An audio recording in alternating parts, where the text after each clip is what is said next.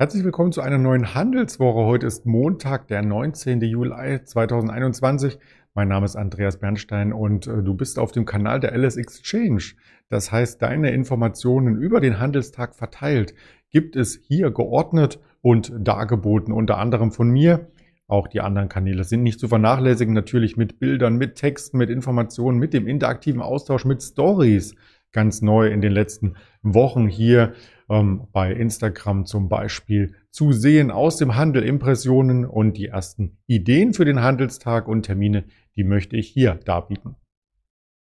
Dazu haben wir uns den DAX natürlich angeschaut, vorbörslich. Auf den Ölpreis wollen wir schauen und auf die Inflationsdaten. Was bedeutet das denn überhaupt für uns? Und das vertiefen wir entsprechend noch einmal gegen Mittag, gegen 13 Uhr ungefähr mit dem Händler Georg, je nachdem, wie es aus dem Handel heraus die Zeit zulässt. Also da freue ich mich schon sehr drauf. Und wir haben auch einen Ticker, der noch einmal die wichtigsten Notizen zum Börsenstart hier ins rechte Licht rückt. Ich versprach es schon, als erstes schauen wir auf den DAX. Der ist am Morgen schwach, nachdem wir am Freitag ja bereits die Juli-Gewinne quasi wieder aufgezehrt hatten. Da blieb noch per Schlusskurs Xetra ein kleiner Juli-Gewinn übrig von neun Punkten, weil wir nämlich schlossen bei 15.540 Punkten und die 531, das war der Schlusskurs vom 30.06. Also neun Punkte Juli-Gewinn ins Wochenende gerettet, aber das war kein großes Polster, auf das man sich etwas einbilden könnte als Anleger, nämlich nachbörslich am Freitag mit den schwächeren US-Daten kam auch der DAX nochmal nachbörslich ein Stück weit zurück und das sieht man hier in dieser Grafik, das ist nämlich mit Vortag gemeint, Freitag 22 Uhr das Niveau 15.496,5.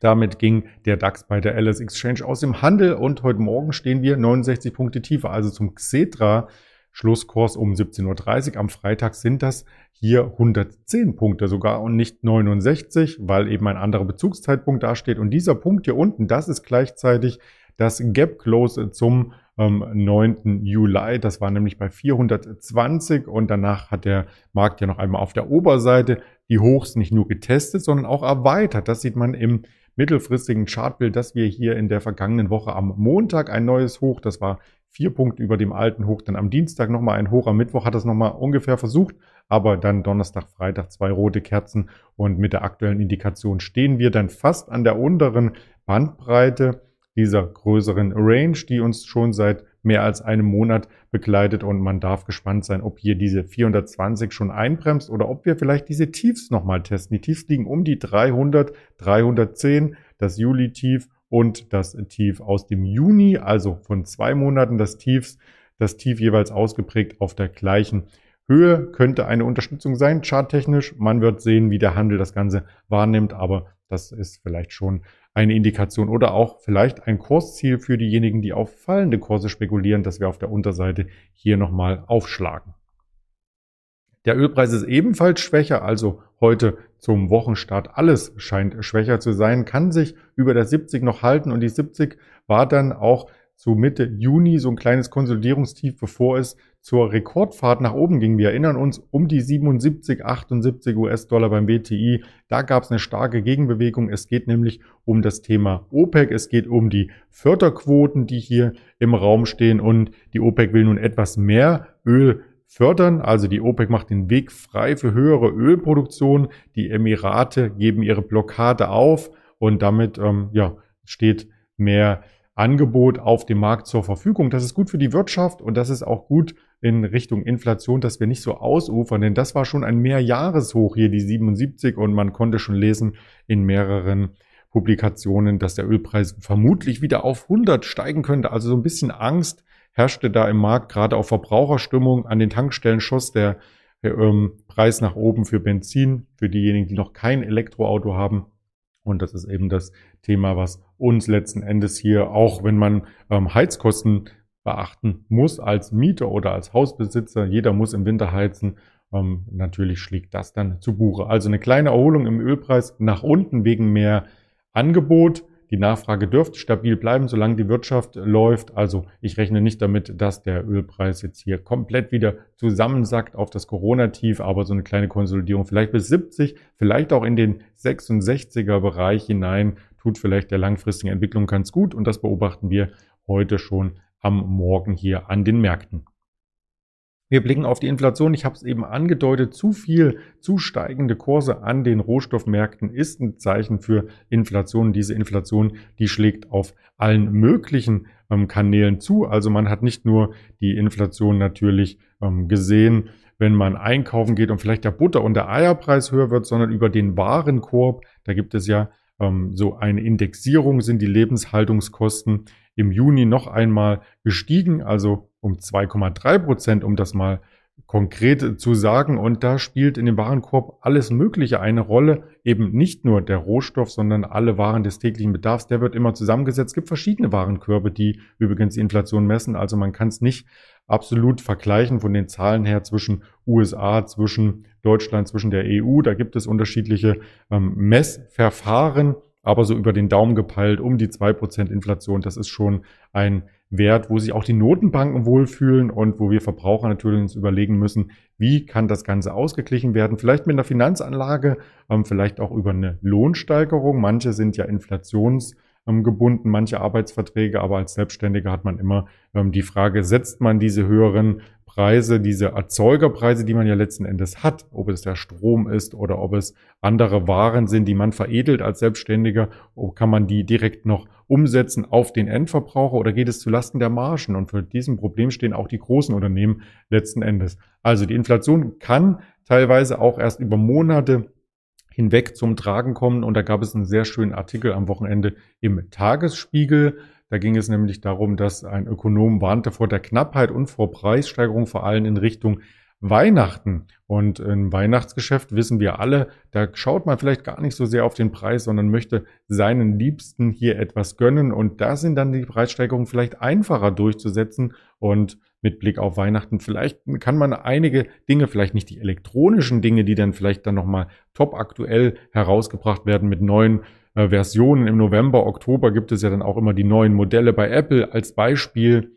Ähm, wir kommen gleich nochmal auf die Elektronikbranche zu sprechen. Ähm, dass die sollte man natürlich nicht ein Jahr vorher kaufen oder ein halbes Jahr vorher und in den Keller legen und dann verschenken. Da sind sie nicht die aktuellsten Modelle, wenn man das beabsichtigt. Aber ähm, manche Sachen wie Kleidung zum Beispiel, die könnte man ja jetzt schon kaufen. Winterkleidung muss man nicht unbedingt im Winter kaufen. Antizyklisch denken, auch wie bei Aktien funktioniert das auch im Handel. Also das sollte man im Hinterkopf behalten, dass man hier ähm, über die Inflation auch zu einer Knappheit, zu Preissteigerungen über die nächsten Monate hinaus ähm, die Auswirkungen zu spüren bekommt. Wer ein Haus baut, als Beispiel, da hatte ich neulich erst sehr interessantes Gespräch mit einem Freund, der ist Bauleiter. Der muss schon jetzt mit mindestens 30 Prozent höheren Kosten rechnen, weil eben Holz, Zinn, Stahl und so weiter sich alles als Rohstoff verteuert hat. Also da kann man wohl kaum ausweichen oder auf Halde kaufen, weil man die Maße noch nicht kennt. Aber ähm, auch hier spielt die Inflation eine riesengroße Rolle. Die Verzögerung trifft aber auch die Mieter und das ist eben etwas, was über den Warenkorb dann wiedergespiegelt wird. Denn Indexmieten ähm, sind immer an die Lebenshaltungskosten gekoppelt und wenn die steigen, dann steigen auch die Indexmieten und dann steigt auch letzten Endes die Miete für jeden Einzelnen. Auch das ist nichts, was innerhalb von einer Woche oder einem Monat geschieht, sondern das ist ein Prozess und das kann natürlich dazu führen, ähm, dass hier ähm, vor allem in den Regionen, wo die Miete sowieso schon hoch ist, in einigen Berliner Stadtbezirken oder beispielsweise auch in München oder Frankfurt, dass das dann auch nochmal ausufert und nochmal so einen kleinen Umschwung bringt, dass einige auch privat ein Problem bekommen, die Miete zu bezahlen und so weiter. Und ja, Profiteure dürften, wir schauen ja immer auf auch die Kapitalseite, auf die Börsenseite, auf die Finanzseite. Profiteure dürften dann vielleicht die Unternehmen sein, die dann erst einmal die Mieteinnahmen vereinnahmen. Wir haben in den letzten Wochen schon gesehen, dass die Vonovia stark gefragt sind, dass sie auch so eine Art Inflationsschutz dann für viele anbieten, weil defensive Werte, die eine hohe Dividende auszahlen, die in Regionen oder in Marktsegmenten tätig sind, die eben nicht so anfällig sind für die ganzen äh, Themen mit Rohstoff und Inflation, ähm, vielleicht so ein sicherer Anker darstellen für Anleger. Und das sieht man bei der Vonovia, die ja hier schon wieder auf dieses das war quasi der Peak, bevor es diese Übernahmemeldung gab von Deutsche Wohnen. Und danach wurde der Preis bekannt gegeben. Die Aktie ging etwas nach unten, hat sich wieder gefangen und steht jetzt im Grunde genommen so gut da wie im letzten Jahr August. Also auf Sicht von einem Jahr keine negative Performance, auch keine positive. Das muss man auch hinzusagen. Aber gerade an solchen Tagen ähm, wie Donnerstag, Freitag, wo der Gesamtmarkt unter Druck kommt, steht eine Vonovia relativ gut da. Also das vielleicht als Hinweis, welche Aktiensegmente ganz gut laufen. Wenn der Gesamtmarkt schwächelt, sollte man sich auf jeden Fall auch mal näher damit befassen. Aus dem Elektronikbereich, ich hatte es schon angedeutet, die Apple ähm, wird ja dann wieder im Oktober, November neue ähm, Produkte auf den Markt bringen oder Produkte überarbeitet auf den Markt bringen. Und eine Meldung dazu hat den Markt beflügelt, insbesondere den asiatischen Markt, die Xiaomi, die Xiaomi hieß die Aktie oder spricht man sie aus. Xiaomi ist wieder über die 3-Euro-Marke geklettert. Also wir haben hier auch Kurse, die wir vor einem Jahr im September gesehen haben. Und das hat einen Grund, den möchte ich auch hier mit hineinstreuen. Und zwar überholt im weltweiten Smartphone-Geschäft äh, Xiaomi die App, den Apple-Konzern. Das Smartphone-Geschäft lief besser, also selbst der Marktführer Samsung, der jetzt auf Platz 1 notiert, ist dann nochmal eine Ecke höher, aber erreichbar durchaus. Also wenn man sich die Zahlen ganz genau anschauen, haben die Chinesen ihre Verkäufe binnen einen Jahres um 83 Prozent gesteigert. Vor allem in Lateinamerika, in Afrika ist der Marktanteil stark gestiegen, weil die Produkte natürlich auch erschwinglicher sind als die Apple-Produkte. Wie man da den technischen Vergleich anlegt, das würde zu weit führen hier in dieser Sendung am Morgen. Aber man muss auf alle Fälle ähm, hier das mit auf der Uhr haben. Also quasi ein kleiner Favoritenwechsel bei den drei größten Handyherstellern der Welt oder Smartphone-Hersteller, sagt man ja. Handy ist ja eher so ein deutsches Wort. Auf Platz eins immer noch Samsung, auf Platz zwei jetzt Xiaomi, auf Platz drei nur noch Apple und hm, Xiaomi baut durchaus nicht nur Smartphones, sondern auch E-Roller, Staubsaugroboter und so weiter. Also da gibt's eine ganz große Diversifikation und vielleicht als Randnotiz, wer Huawei vermisst, die sind ein bisschen abgerutscht. Also die kommen gar nicht mehr so stark in die Gänge. Absatzmarktanteile haben sich im vierten Quartal 2020 nahezu halbiert. Also Xiaomi profitiert, hat insgesamt ähm, im Schlussquartal 43 Millionen Geräte verkauft. Also das liest sich echt super und die Zuwächse in Lateinamerika und Afrika, auch da die Zahl noch einmal nachgereicht. In Lateinamerika um 300 Prozent zugelegt, in Afrika 150 Prozent und selbst in Europa um 50 Prozent. Der durchschnittliche Verkaufspreis ist 40 beziehungsweise 75 Prozent bei einigen Modellen unter denen von vergleichbaren Modellen von Samsung und Apple. Also das ist auf alle Fälle eine Hausmarke und die Aktie wie man sieht, erholt sich jetzt ein Stück weit, aber hat auf alle Fälle nicht diesen großen Hype mitgemacht, den man bei anderen Elektronikwerten in den letzten Quartalen gesehen hat. Was gibt es an Themen heute? Relativ wenig. 11 Uhr aus der Eurozone. Die Bauleistung des Jahres wird hier veröffentlicht. 12 Uhr dann der Bundesbank Monatsbericht aus Deutschland und noch eine Rede aus Großbritannien, aus dem Notenbankumfeld 12 Uhr. Das war's auch schon aus dem volkswirtschaftlichen Kalender von Unternehmensseiten ähm, gibt es die Q2-Zahlen gerade eben über die Ticker von Hypoport. Können wir gerne nachher nochmal mit dem Georg drauf schauen. Novem gibt eine Erstnotiz, gleich 9.15 Uhr im Prime Standard und nachbörslich berichtet Big Blue, IBM, die Quartalzahlen, Q2-Zahlen. Also das dürfte auf jeden Fall spannend sein und wir unterrichten Sie darüber oder dich auf YouTube, auf Twitter, auf Instagram, auf Facebook an der Hörvariante bei Spotify, diese und Apple Podcast. Komm gut in den Handelstag, in die Handelswoche hinein.